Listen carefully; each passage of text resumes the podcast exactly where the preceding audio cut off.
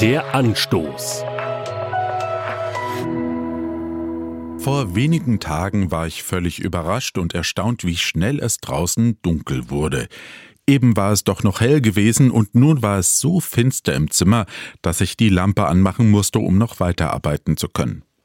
Ganz so hätte es mich ja eigentlich nicht überraschen dürfen, denn die Monate November, Dezember und Januar sind nun mal als Wintermonate die dunkle Jahreszeit. Ich mag diese Zeit des Jahres. Ich mache es mir dann drinnen gemütlich, koche einen Tee und zünde mir eine Kerze an. Ganz altmodisch. Es ist erstaunlich, wie viel Licht so eine einzelne Kerze werfen kann, wenn es sonst völlig dunkel im Raum ist. Für mich werden dann auch einzelne Verse aus der Bibel viel greifbarer und verständlicher.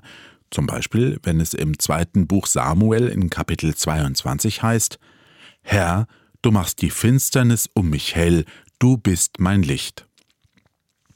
Natürlich geht es hier nicht um die Dunkelheit der Nacht oder des Winters. In diesem Vers ist die Finsternis im Leben eines Menschen gemeint, die sich in seinem Inneren ausbreitet.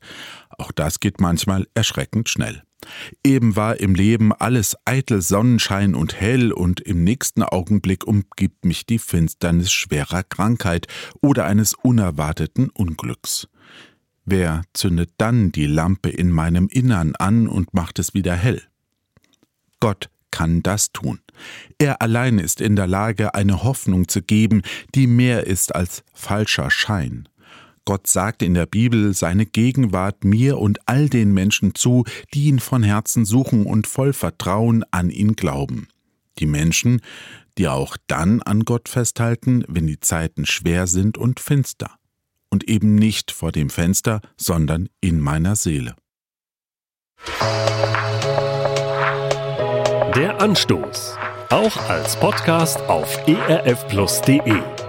ERF Plus. Tut einfach gut.